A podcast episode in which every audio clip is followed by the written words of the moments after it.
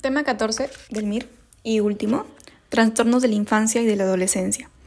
Usualmente de este tema o este, esta parte suelen preguntar más de TDAH que de los otros, este, de los otros subtemitas, pero lo vamos a mencionar.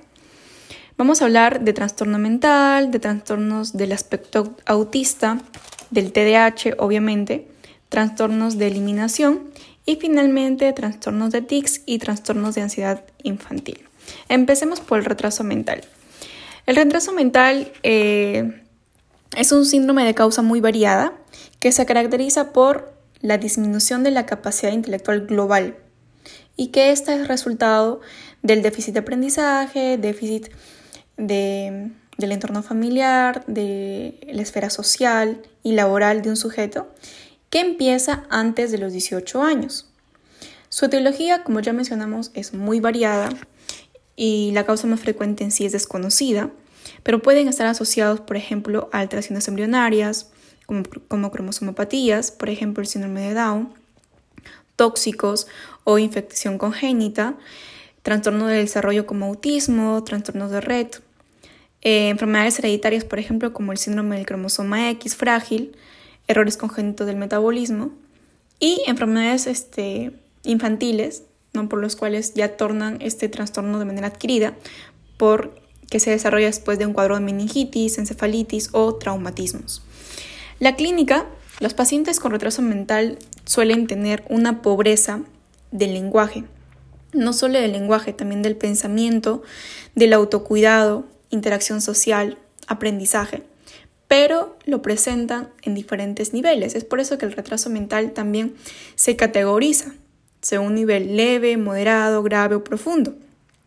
¿Ok? Entonces, pero también hay otros este, eh, signos o síntomas que están presentes junto al, retraso mental y son, por ejemplo, trastornos del estado, del estado de ánimo, trastornos del déficit de atención e hiperactividad, presentan estereotipias. ¿Qué son estereotipias? Es la repetición constante de movimientos o gestos. Presentan también trastornos de humor, que usualmente de manera predominante eh, cursan con irritabilidad y agitación. Entonces, eh, para hacer el diagnóstico se aplican diferentes tests. El más usado es la escala de Wechsler, que el objetivo de estos tests es medir la, capacidad intelectual. ¿ok? Entonces, estos tests traducen como resultado el, el CI, ¿no? la capacidad intelectual. Y como mencioné, se, se categorizan en leve, moderado, grave y profundo. Si va de 50 a 70 puntos, un retraso mental leve. ¿Qué quiere decir? El paciente conserva sus capacidades de autocuidado, de aprendizaje, pero no tan desarrollados como una persona normal, pero sí, sí lo, lo posee. De 30 a 50 hablamos de un retraso mental moderado, en donde el paciente tiene ya dificultades eh, mayores de aprendizaje, pero se puede darle o orientar formación muy básica y sí lo va a poder recepcionar y necesita sí en realidad ya ayuda a tareas de autocuidado, eh, pero aunque la mayoría en realidad lo puede realizar solo, pero solo por algunas actividades puntuales de autocuidado sí va a necesitar ayuda. De 20 a 35, retraso mental grave, en donde ya el déficit de aprendizaje es grave, grave, grave, tiene pocas habilidades básicas y su, su, área, su área de autocuidado en realidad está con un déficit muy severo. Y finalmente, menor a 20 puntos, en donde el retraso mental se categoriza como profundo. Aquí hay nula capacidad de aprendizaje. El paciente depende completamente de alguien más para cualquier actividad de autocuidado, de cuidado. El tratamiento fundamentalmente es rehabilitación y psicoterapia educativa. Este, si es que hay agitación, se puede usar antipsicóticos para controlar el cuadro. Bien, Ahora vamos a hablar de los trastornos del espectro autista. ¿Ok? En este, en este grupo, bueno, porque en este trastorno entra un grupo de enfermedades que el DSM5 lo, los incluye, ¿no? Como es el autismo propiamente dicho, el síndrome de Asperger, el síndrome de Rett, el trastorno desintegrativo infantil, ¿ok? Y todos estos llevan el nombre de trastornos del espectro autista. Bien, ¿Cuál es lo característico de este, de este grupo de enfermedades? Es que hay, una hay un deterioro muy característico y persistente de la comunicación social recíproca y de la interacción social. Los pacientes adquieren patrones de conductas repetitivos y de interés propio e individual. Y esos trastornos de conducta son muy restrictivos. Y muy seleccionados, exclusivos, por así decirlo, ¿no? Este, estos síntomas suelen presentarse en la primera infancia y como se presentan a muy temprana edad, limitan el aprendizaje en todas las esferas, ¿no? El aprendizaje en, el área emocional, en el área mm, familiar, ¿no? Este, y algunos pacientes logran, perdón, se deterioran tanto estas capacidades, por ejemplo en la capacidad de comunicación, en donde puede existir ausencia total del lenguaje, poca comprensión, pueden cursar con ecolalia, que es la ecolalia, es eh, mencionar palabras o heces, em, la falta del contacto ocular, o sea, el paciente usualmente no mira los ojos cuando se le habla, está mirando su juego, su actividad o está mirando en cualquier otro punto, menos hace contacto ocular, no hace contacto ocular. Y una de las principales también características es la deficiencia en la reciprocidad emocional. El paciente no tiene esa capacidad de poder entender de manera emocional a la otra persona, no puede tener la capacidad de interactuar y compartir emociones y sentimientos. Y esta en realidad es uno de los síntomas que se presentan a muy temprana edad, desde que empieza el, trastorno, ¿no? Este, además, eh, son muy rectos, son muy cerrados, se ciñen mucho a las reglas de algún juego, de algún trato, de alguna actividad, y son muy inflexibles en realidad. Y cuando ya desarrollan una edad adulta, estos pacientes no logran diferenciar una broma de una mm, frase irónica, ¿no? Todo lo toman muy a pecho, muy en serio, no logran eh, mm, tener esa capacidad de diferenciarlo, ¿ok?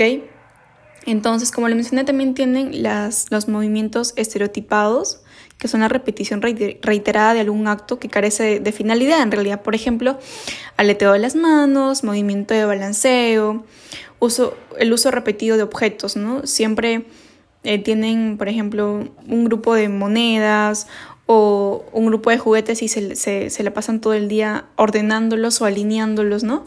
Es una actividad repetitiva que ellos tienen.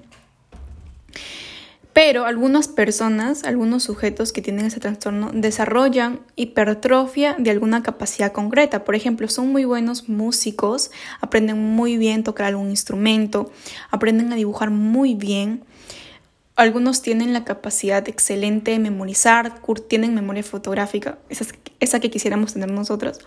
Otros son muy buenos en matemáticas, entonces, este, si, bien tienen la dificultad para interactuar emocionalmente, hay otras áreas que se desarrollan mucho mejor. Es mucho más frecuente en niños, usualmente el sexo eh, de los varones. El tratamiento básicamente es educar y también el éxito de este va a ser que se le pueda diagnosticar a temprana edad. Bien. Ah, bien, ahora hablemos del trastorno por déficit de atención o hiperactividad o también llamado el TDAH. Este es un trastorno muy frecuente, en realidad de, esta, de este grupo de enfermedades el que más preguntan.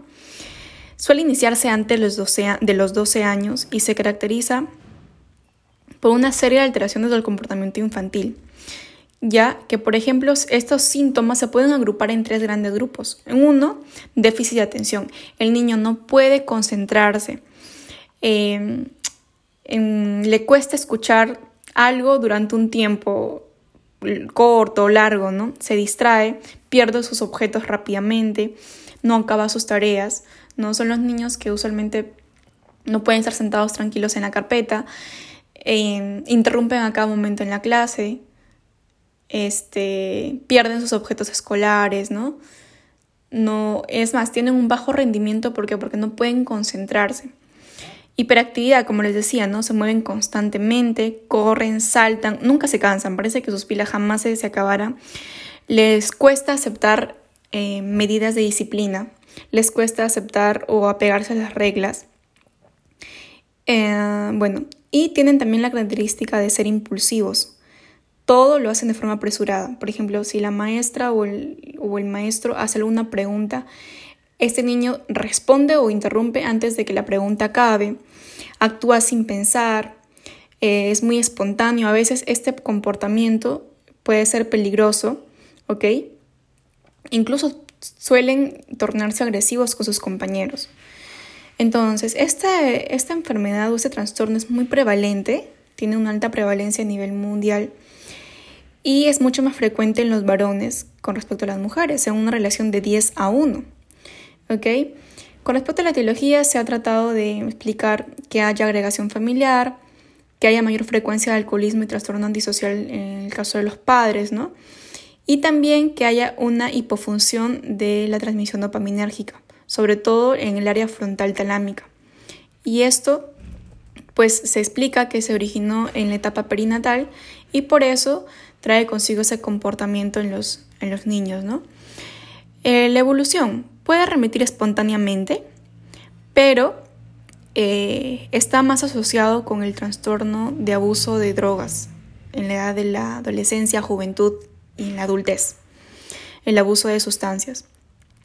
Y como ya mencioné, conlleva un alto fracaso escolar justamente por toda esta, esta suma de características que le impiden al niño concentrarse y por lo tanto rendir bien en el colegio. Tratamiento. Aquí sí es importante. Cuando el niño tiene menor a 5 años, Básicamente el tratamiento es terapia conductiva conductual. Y ahí la, la que se tiene que chuntar toda la chamba es la mamá. Y bueno, la maestra en el colegio. Pero a partir de los 5 años ya está indicado el tratamiento farmacológico, que son que es el uno de los derivados de las de anfetaminas, que es el metilfenidato, ya que es el tratamiento de primera línea, el tratamiento de elección pero ojo, hay que tener cuidado porque como es un derivado de las anfetaminas, puede traer efectos secundarios principales que son por ejemplo los cardiovasculares, por lo que siempre tenemos que estar pendiente de la presión arterial del, del niño, de su frecuencia cardíaca. Otro detalle, retrasa el crecimiento. Por lo tanto, es importante tomar la talla, el peso del niño antes de iniciar el tratamiento e ir controlando en el transcurso del tratamiento por si haya por ahí algún retraso ¿ok? Para saber manejarlo a tiempo. Está contraindicado absolutamente el uso de sedantes y tranquilizantes. Si bien es cierto, parecería lógico que a un niño superactivo que está corriendo para acá para allá ¿no? le demos tranquilizantes, no, aquí no es lógico. No, está contraindicado dar sedantes y tranquilizantes. Bien, ahora hablemos de los trastornos de eliminación, que está la enuresis. ¿Qué es la enuresis? Es la eliminación de orina nocturna, usualmente por eh, la falla del control del esfínter urinario. Pero esta se hace diagnóstico a partir de los 5 años, no antes, a partir de los 5 años, porque hasta los 4 o 5 años se espera que el niño aprenda a controlar su esfínter. Pasado este tiempo, si no lo logra, ya recién se llama enuresis. Como ya les mencioné, eliminación de orina nocturna.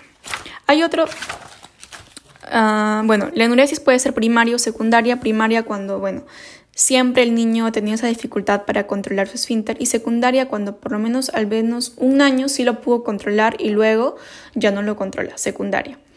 El tratamiento puede ser eh, terapia conductiva conductual, en basado, el aprendizaje basado en el condicionamiento y en el refuerzo positivo. También podemos usar periodos cortos de antidepresivos tricíclicos o desmopresina. Intranasal. Luego está la encopresis, eh, que esto es lo mismo que la enuresis, pero con el fallo del esfínter anal. Como ya les mencioné, estos vamos a esperar por lo menos hasta los cuatro años para hacer el diagnóstico, porque antes se espera todavía o se considera normal que el niño, su chance ¿no? en que el niño aprenda a controlar. Cuando ya pasa esta edad, recién se hace el, se hace el diagnóstico. Entonces, hay dos tipos de encompresis, retentiva y no retentiva. La retentiva es cuando el niño suele cursar con cuadros repetidos de estreñimiento y se hace la pérdida de, de, heces involuntaria por rebosamiento. Mientras que en la no retentiva, que en realidad es la más frecuente, esta se puede dar solo en situaciones de estrés. el paciente entra en situación de estrés, pierde el control del esfínter y se hace la pérdida de heces, ¿no? Finalmente, trastornos de tics. El más importante aquí es el trastorno de Gilles de Tourette. De Gilles de Tourette o Gilles de Tourette, no sé cómo se pronuncia. La clínica se, se caracteriza por tener tics motores, que pueden ser simples o complejos, tics verbales, ¿no? en donde el paciente repite determinadas palabras, o bucofonatorios, que estos en realidad se, han considerado, se consideraron por un tiempo como síntomas patognomónicos de ese trastorno. ¿Cuáles, por ejemplo, pueden ser tics bucofonatorios? Por ejemplo, toser, gruñidos, ¿ok? Pero en sí, ya hoy por hoy ya no se consideran en sí este, síntomas, síntomas o signo patognomónico porque se ha visto que eso está asociado a otros tipos de, de trastornos, no solamente al trastorno de Gilles de Tourette. Pero sí nos orienta, ¿ok? otra parte de la clínica es la coprolalia, en donde el paciente emite bruscamente palabras oeces sin control y fuerte. Bien. Ahora, esta clínica es eh, evolutiva. A los 6-7 años el niño primero presenta tics simples, luego poco a poco se tornan complejas. A los 8 o 9 años el niño presenta ya tics vocales simples como carraspeos, suspiros. Ya y en la adolescencia el niño llega a presentar coprolalias. Entonces, este, eh, se caracteriza porque el niño le cuesta mucho resistir, aunque él no quiera mencionar o, no quiera hacer estos tics, le cuesta mucho. Y cuando se resiste es como si aumentara, aumentara las ganas, aumenta la frecuencia, aumenta la intensidad. Bien, eh, los trastornos más asociados al trastorno de Gilles de Tourette es TDAH, el 50%, y TOC en un 40%. Obviamente, estos niños cursan con secuelas sociales y fracaso escolar. Es mucho más frecuente, es frecuente más en varones que en mujeres en una, relación de 3 a 1. Se presentan en personas menores de 18 años y se explica también por una hiperfunción, hiperfunción dopaminérgica, ¿no? Entonces, el tratamiento de elección son los antipsicóticos, también se pueden usar antidepresivos tricíclicos y obviamente de manera conjunta la terapia, la psicoterapia, ¿no? En donde se busca modificar la conducta.